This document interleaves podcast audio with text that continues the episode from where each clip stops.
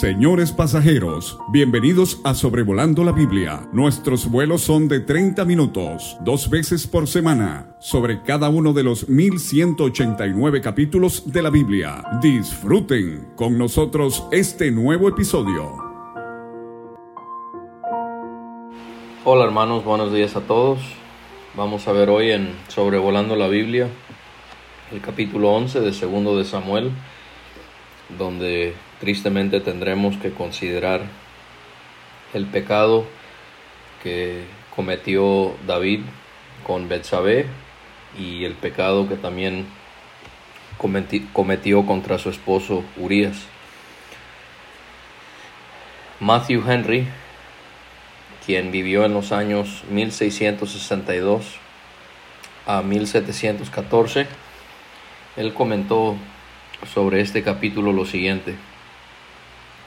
Lo que David dijo del triste informe de la muerte de Saúl puede aplicarse más adecuadamente a la triste historia de este capítulo.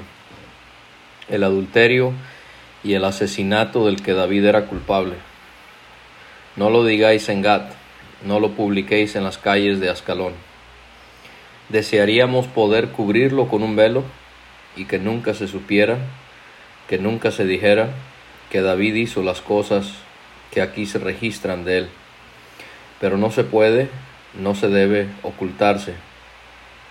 La escritura es fiel en relatar las faltas incluso de aquellos a quienes más aplaude, lo cual es un ejemplo de la sinceridad de los escritores y una evidencia de que no fue escrita para servir a ninguna parte, e incluso historias como estas fueron escritas para nuestra enseñanza que el que piensa que está firme, mire que no caiga, y que los daños de otros puedan ser nuestras advertencias. Muchos sin duda han sido envalentonados para pecar y endurecidos en él por esta historia, y para ellos es un olor de muerte para muerte. Pero muchos han sido despertados por ella, a un santo celo por sí mismos y a una vigilancia constante contra el pecado y para ellos es un olor de vida para vida. Estos son pecados muy grandes y muy agravados, de los que aquí encontramos a David culpable. Charles Spurgeon, él dijo en cuanto a este suceso en la vida de David, este quien fue un predicador en Londres hace más de 150 años, él dice, a pesar de que nos lamentamos sobre el pecado de David, a la misma vez le damos gracias a Dios que lo permitió, porque si no hubiese caído, no nos, no nos pudiese haber ayudado cuando nosotros estamos conscientes de nuestra transgresión. No pudo haber descrito detalladamente nuestras angustias si no la hubiese, si no los hubiese sentido él mismo. David vivió en este aspecto por otros como por sí mismo. Así que con la ayuda del Espíritu de Dios consideremos este capítulo. Un año después de los eventos mencionados en el capítulo anterior, cuando los reyes salen a la guerra, David no salió, sino que se quedó en Jerusalén y envió a Joab y todos sus hombres para que ellos peleasen. Los reyes salían a la guerra en la primavera, al no hacerlo durante el invierno por las condiciones climáticas no favorables. David aquí es ejemplo de cómo cedemos a la tentación cuando descuidamos nuestras responsabilidades. El predicador estadounidense no puedo decir la palabra, el predicador Charles Swindoll de los Estados Unidos, él dijo, si haces las cosas que debes hacer, no tendrás tiempo para hacer las cosas que no debes hacer. Y vemos que ellos no ganarían esta batalla hasta, hasta que David saldría a la guerra. No es que necesitaban de David, porque era Dios quien peleaba por ellos, pero Dios le estaba enseñando a David que él tenía que cumplir con sus responsabilidades. Y vemos que el ejército de David destruyó a los amonitas y sitiaron a Rabá, la cual era la ciudad capital de esta nación. Y al atardecer, David se levantó de haber estado acostado y caminó sobre el terrado de su palacio. Desde allí vio a una mujer hermosa que se estaba bañando. Su palacio habrá sido construido por encima de todas las casas a su alrededor, de manera que él podía fácilmente mirar todo lo que había abajo del palacio a su alrededor. Y no es que sea malo descansar, pero el cuadro que el Espíritu nos pinta aquí es de un hombre que no estaba empleando correctamente el uso de su tiempo. No fue a la guerra y cuando sus hombres estaban peleando, en vez de usar ese tiempo para orar por ellos, para buscar la guía del Señor, él estaba durmiendo la siesta. Él era el capitán del ejército de Jehová por designio de él mismo lo vimos en el capítulo 5 y versículo 2, lo cual hace ver que él estaba muy equivocado en haberse quedado en su palacio mientras que el ejército de Israel peleaba. Quizás David no podía descansar bien porque se sentía incómodo, se sentía mal por no haber salido a la guerra. Sabía que mientras otros exponían sus vidas por él y por su nación, él estaba tranquilamente en el palacio matando el tiempo, desperdiciándolo. El hecho de que dice que paseaba sobre el terrado, esta palabra, este verbo paseaba en hebreo describe un andar que denota desesperación. O sea, es una persona que está caminando de un lado a otro. Hay algo que tiene a David pendiente. Y en ese instante David, al estar caminando, ve a esa mujer bañándose.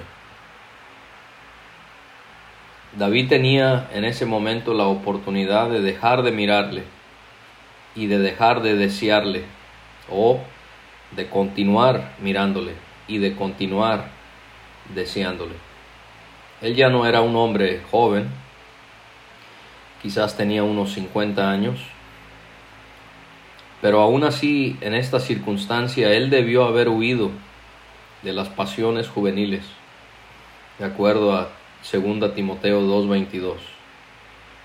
Pero David permitió que sucediera en él el proceso que describe Santiago en el capítulo 1, versículos 14 y 15. Cada uno es tentado cuando es llevado y seducido por su propia pasión Después, cuando la pasión ha concebido, da a luz el pecado, y cuando el pecado es consumado, engendra la muerte.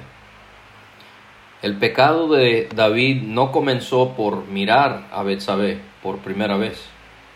Lo más seguro es que esto fue algo que él hizo, que él vio sin haberlo premeditado.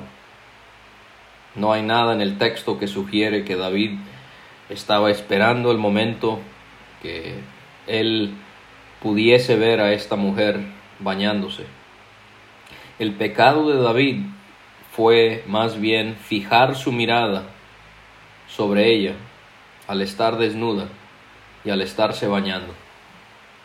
Su pecado fue no desviar su atención de ella, sino permanecer mirándola. Ahora tendríamos que ver que en nosotros en cuanto a este pecado que va a cometer David del adulterio. Aquí es evidente que el problema con el pecado del adulterio es que esto no comienza con un hombre encontrándose en una cama con una mujer que no es suya o viceversa de manera accidental. ¿no? Esto comienza con una persona no controlando sus pensamientos ni su vista. Esta es la persona que acostumbra su mente a pensar lo que no debe. El adúltero comete el adulterio porque acostumbra a su vista a mirar, a desear personas del sexo opuesto. Pasa un hombre y la mujer lo desea. Pasa una mujer y la persona tiene su mente educada a desear a esa mujer. Puede ser físicamente en ese sentido, al estar físicamente viendo a alguien, o pudiera ser virtualmente. Estadísticas muestran que la mayoría de personas que dicen ser cristianos miran pornografía. La mayoría.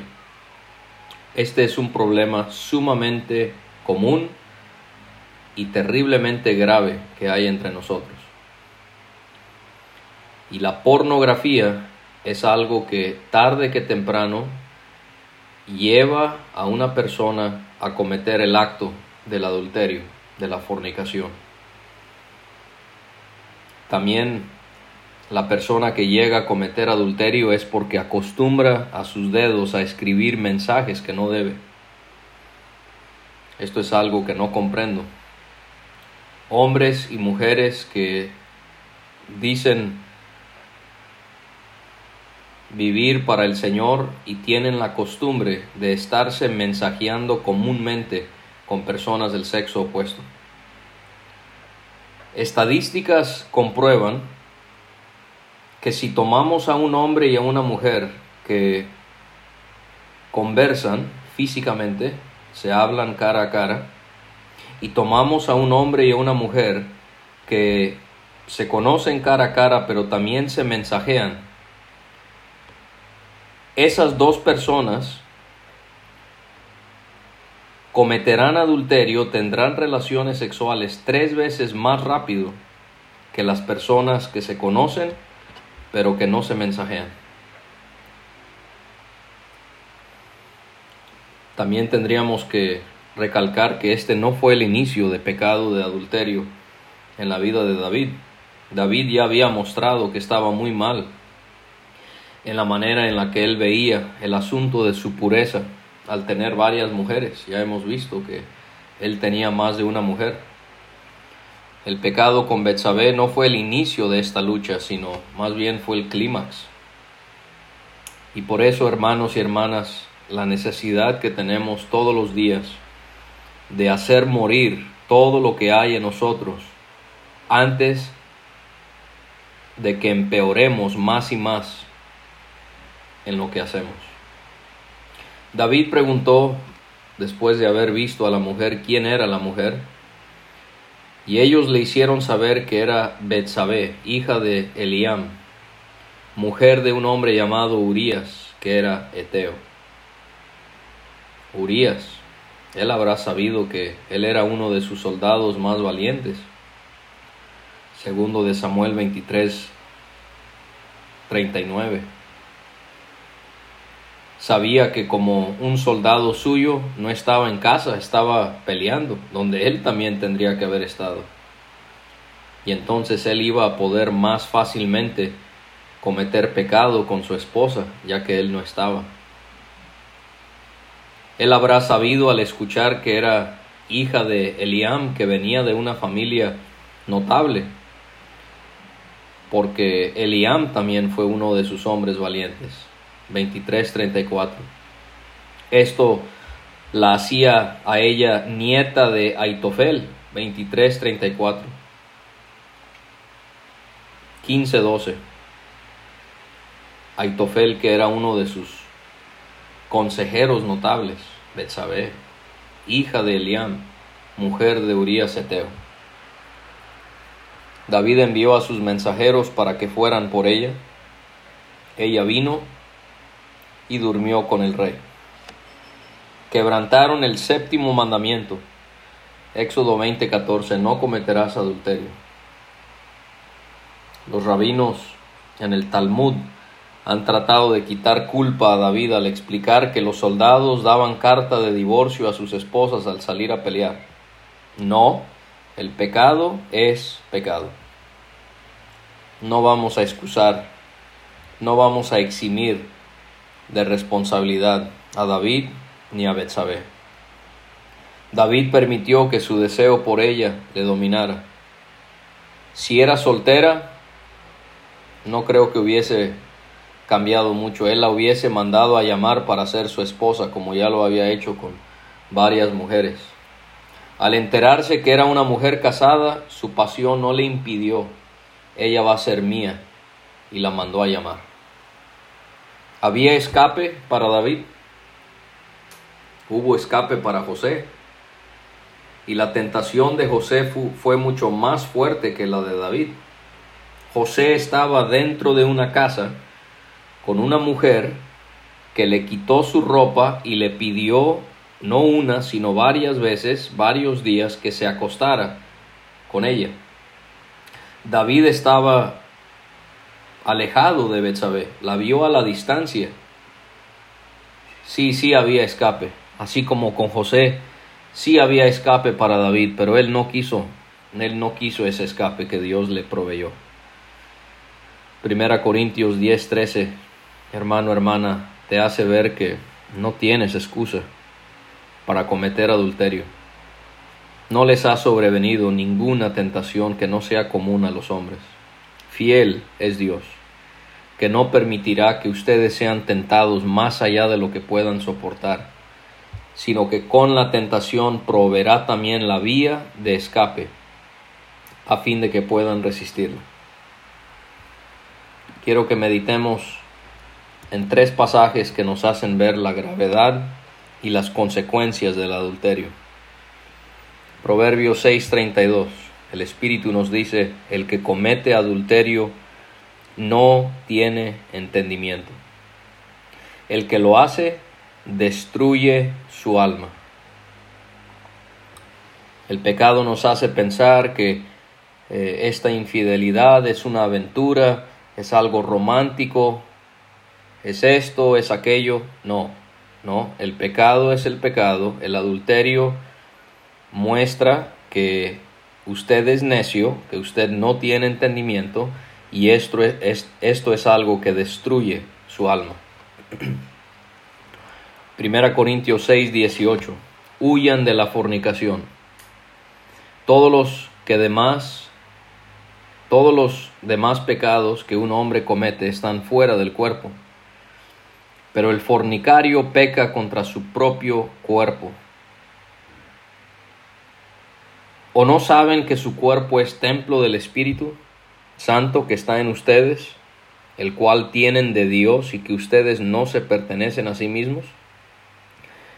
Estas son cosas que debemos marcar sobre nuestras mentes. Fornico, peco contra mi propio cuerpo.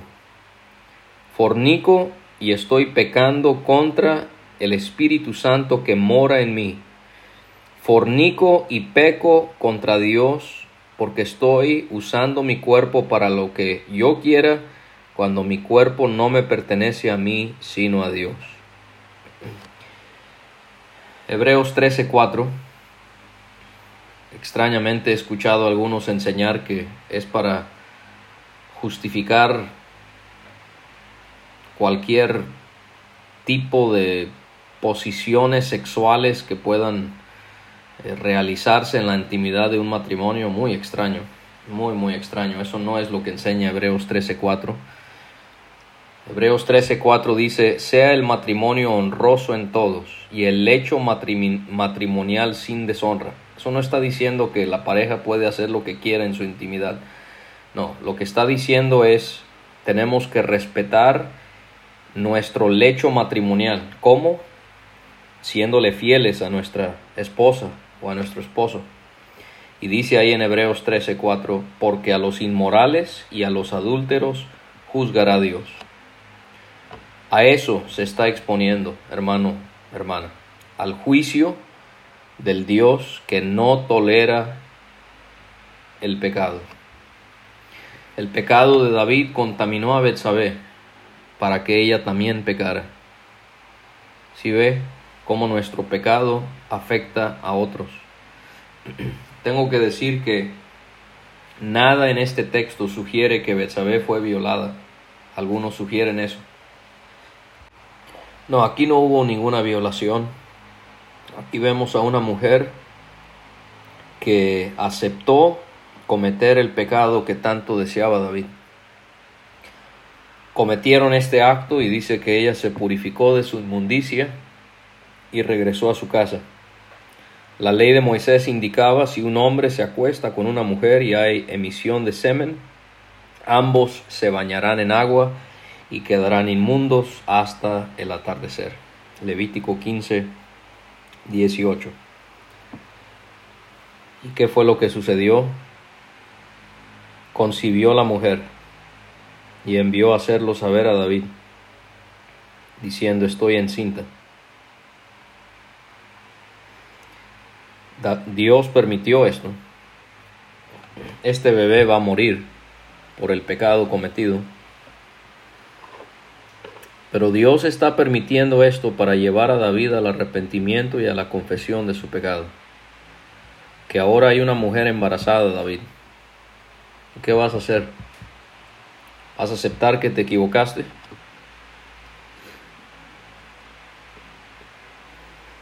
Siempre recuerdo a una hermana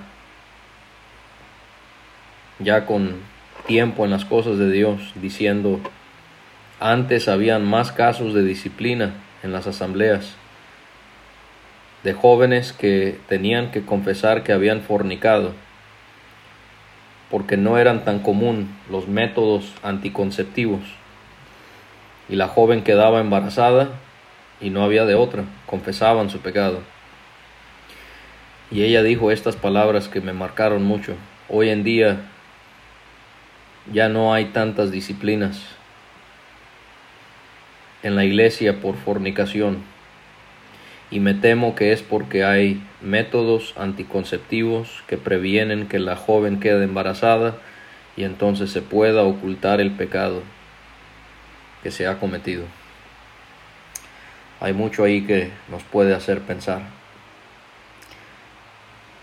David responde a esta noticia del embarazo de Betsabé, mandándole a pedir a, Joab que él trajera a Urias.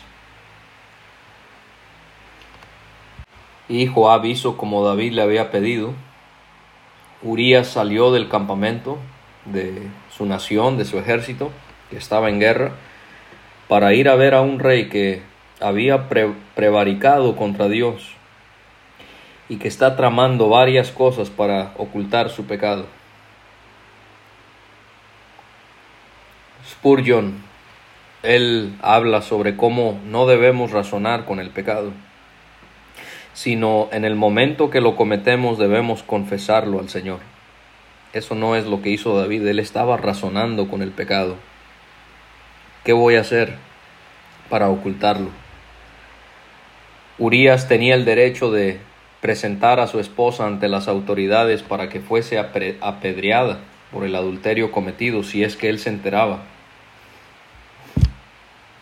Quizás habría sucedido lo que dice Salomón en Proverbios 6:34 si sí se hubiese enterado. Los celos enfurecen al hombre y no perdonará en el día de la venganza. David también pecó porque pensó que estaba por encima de la ley y estaba haciendo todo tipo de maniobras para que Betsabé y él quedaran impunes del castigo merecido por su terrible pecado cometido. La ley era clara.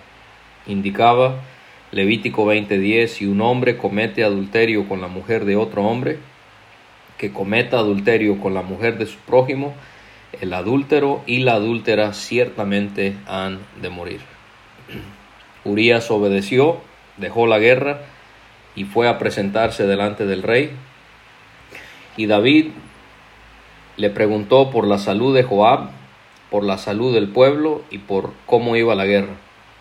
Todo esto era una simulación. En esos momentos a David no le interesaba ni en lo más mínimo su, su ejército, sino lo que más le preocupaba que era esconder su maldad. David le pidió a Urias que se fuera a su casa, que lavara sus pies. Quizás quería que fuese a casa después de haber estado ausente por un tiempo, al estar allá en la guerra, y que hiciese qué? que tuviese relaciones con su esposa, ¿para qué? Para encubrir que él la había embarazado. Si vemos a David, avanza en su engaño, se hunde más y más en su engaño.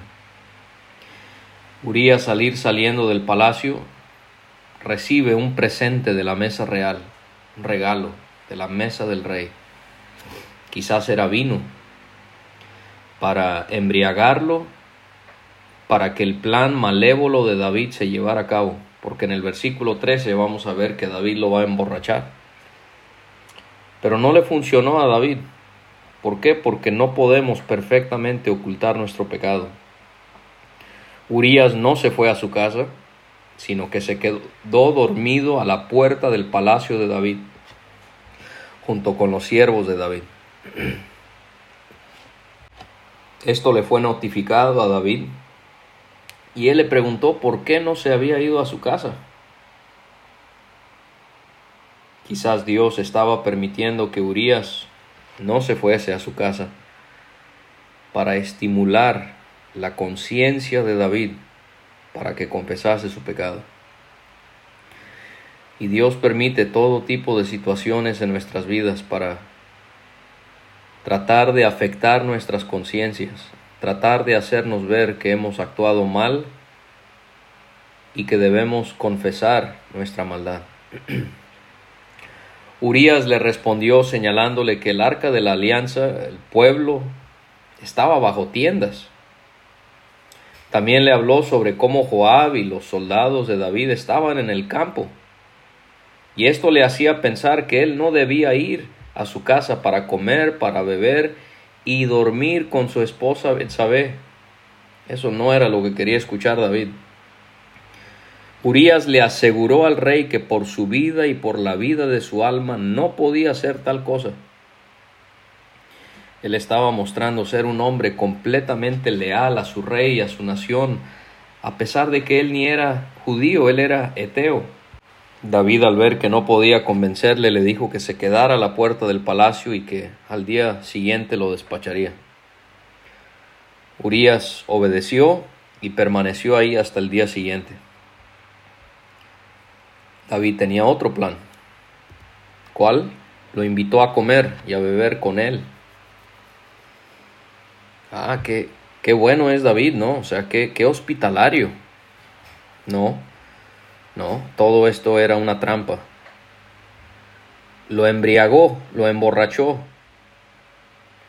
No le confesó la perversión que había cometido con su esposa, sino que trató de apaciguar su conciencia, trató de inducir a Urias a que fuera a su casa para que tuviese relaciones con su esposa al emborracharlo.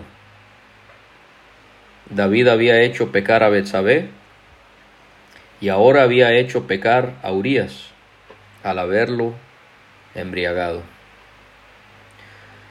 David Gusick comenta muy acertadamente, David se había dejado embriagar con lascivia al acostarse con Betsabé y deseó que haciendo a Urias embriagarse con vino, traería el mismo resultado sobre él. En la tarde Urias salió pero se quedó dormido afuera con los siervos de su señor y no fue a su casa. Otra vez, Dios hizo que su plan fallara, llevándole o queriendo llevarle otra vez al arrepentimiento. Al amanecer, David escribió una carta que iba dirigida a Joab, capitán de su ejército, y Urias sería el portador de esa carta.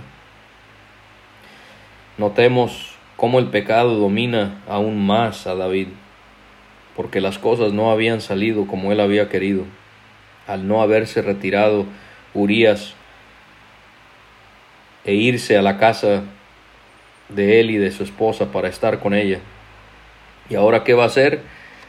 Va a tramar la muerte de Urias. Esto me enseña que no solo un pecado lleva a cometer otro pecado, esto me enseña también que normalmente un pecado me guía a cometer otro pecado que es más grave. Comenzó todo esto cometiendo adulterio al desear únicamente a Betsabé, solo un pensamiento, y ahora esto lleva a desear quitarle la vida a un hombre inocente. De aquí en adelante David va a sufrir muchas circunstancias muy difíciles. En Job capítulo 24 versículos 14 y 15 se asemeja el asesino con el adúltero porque ambos viven una vida de mentira. Dice allí, al amanecer se levanta el asesino, mata al pobre y al necesitado, y de noche es como un ladrón. El ojo del adúltero espera el anochecer, diciendo, ningún ojo me verá, y disfraza su rostro. David sigue siendo una persona que muestra una gran simulación. Él disimula porque ¿Quién es el portador de la carta? Urias. ¿Quién es el tema principal de la carta? Urias. Y no es para bien, sino para su desgracia. Y en la carta se le ordenaba a Joab que Urias fuese puesto al frente del ejército. Esto para exponerlo ante los enemigos. Y en lo más recio de la batalla, cuando más se agravaba la pelea. Debían poner, ponerle al frente del ejército y sus compañeros debían retirarse de él para que fuese herido y así muriese. Pensemos en lo deliberado que fue el pecado de David. No, no solo en cuanto a Betsabé, pero ahora con Urias. Lo pensó, lo ideó, lo escribió lo ordenó, lo ejecutó. Qué hipocresía, porque en el capítulo 24 David le va a pedir a Dios que no caiga en mano de sus enemigos. Pero aquí, muy fácilmente, muy fríamente, David está dispuesto que eso sí suceda con Urias, uno de sus soldados leales. Y al sitiar Joab la ciudad de los amonitas, mandó a Urias a que se pusiese en el lugar donde estaban los soldados más valientes. Y Joab obedeció lo que David le había pedido en la carta. Quizá porque él sabía que así manejaba David las cosas cuando quería deshacerse de alguien. O quizás David sabía que entre Joab y Urias había una diferencia y él se aprovechó de eso. Y cuando ellos sitian la ciudad, los de la ciudad naturalmente salen para, para pelear contra el ejército de David. Y algunos soldados murieron. Y qué tristes son esas palabras. Y murió también Urías Eteo. Joab entonces mandó avisar a su señor todos los asuntos de la guerra. Joab le dio indicaciones al mensajero que llevaría este mensaje que al contarle al rey todos los asuntos de la guerra, si el rey se enojaba y preguntaba por qué se habían acercado demasiado a la ciudad para pelear, o sobre si no sabía lo que comúnmente se arrojaba desde el muro, él también preguntaría si no recordaban cómo murió Abimelech en Tebas, cuando una mujer arrojó desde el muro un pedazo de una rueda de molino. Esto lo vimos en Jueces 9. Él también se imagina Joab preguntaría otra vez por qué se habían acercado tanto al muro. Y si preguntaba todo eso, Joab le dice al mensajero entonces, le vas a decir que tu siervo Urías Eteo es muerto. Yo me pregunto cómo el asesinato de un hombre inocente debía consolar a David. Ante todas estas interrogaciones que él podía hacerse. Lo que iba a calmarle era escuchar que su plan había sido efectuado. Tu siervo Urías Eteo es muerto. El mensajero fue y le contó todo a David. Le notificó que los enemigos habían salido contra ellos e Israel había hecho que ellos se retrocedieran hasta la entrada de la puerta Continúa explicando que los flecheros tiraron contra los siervos de David desde el muro y algunos de sus hombres habían muerto, y que Urias había sido uno de ellos. David ahora va a contestar para que le regrese este mensaje a Joab. No tengas pesar por esto, le dice David a Joab. No te preocupes, Joab porque la espada consume, ora uno, ora otro. O sea, esto es lo que sucede en toda guerra, Joab. La espada mata a un soldado como lo puede hacer con otro. No te preocupes, Joab. No, no, no, no estés estresado sobre esto. Es muy claro que a David en ese momento no le importaba la muerte de sus soldados. No le importaba que aún no se había ganado la guerra. ¿Por qué? Porque estaba consumido, estaba obsesionado por ocultar su pecado. No le afectaba que uno de sus hombres valientes como Urias también había sido matado. Claro que no, él lo había mandado hacer. Y le mandó también decir a Joab, otra vez simulando aquí, engañando, ¿no? Queriendo hacerse pasar como muy preocupado de lo que estaba pasando, que él reforzara su ataque contra la ciudad hasta que la rindiera. Y también mostró hipocresía cuando le pide a Joab, su cómplice, que se aliente. Tú aliéntate, Joab. Qué buen hombre eres. Tú, tú estás haciendo lo que yo te pido y tú aliéntate. Betsabé recibió la noticia de la muerte de su esposo e hizo lamento por él. Y al hacer duelo por él, algunos piensan eso fue por siete días, David la mandó traer a su casa. Otro pecado, porque David ya tiene una esposa, no tiene una, tiene varias. Ahora está consiguiéndose una más. Y Betsabé fue hecha su mujer y le dio a luz un hijo. Y lo que debe maravillarnos es que en todo este pecado, en esta corrupción y perversión, Dios permite que la unión entre David y Betsabé formen parte de la descendencia de su hijo el Mesías. Mateo 1:6. La gracia de Dios que perdona. La gracia de Dios que decide olvidar y que permite que estas dos personas nefastas den a luz a lo que llegaría a ser la, el linaje del Salvador del mundo. Tenga mucho cuidado cómo trata usted a aquellos que han pecado. Considerándote a ti como alguien que pudiera cometer esa maldad. Gálatas 6.1.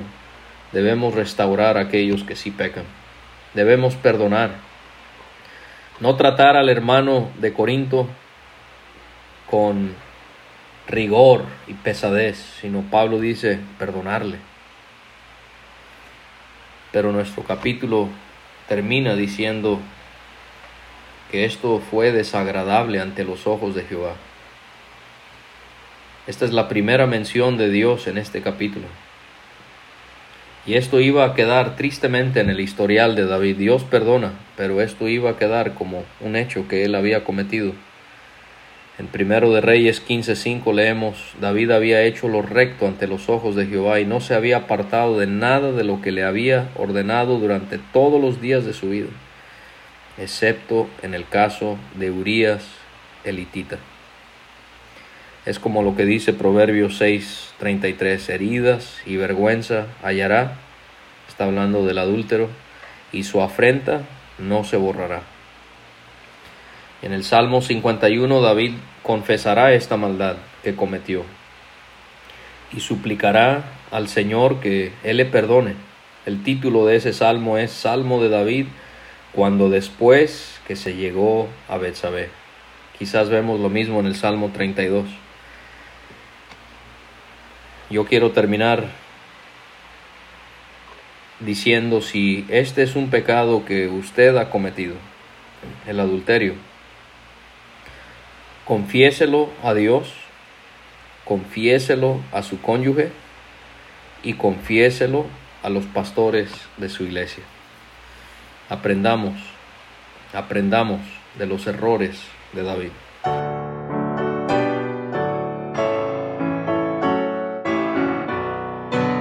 Muchas gracias por escuchar. Puede conseguir todos los episodios de Sobrevolando la Biblia en aplicaciones de podcast como Spotify o Pocket Cast para recibir dos audios por semana a su WhatsApp. Envíe un mensaje al más 52 322 349 2258 y no olvide añadir este número a sus contactos. Hasta la próxima.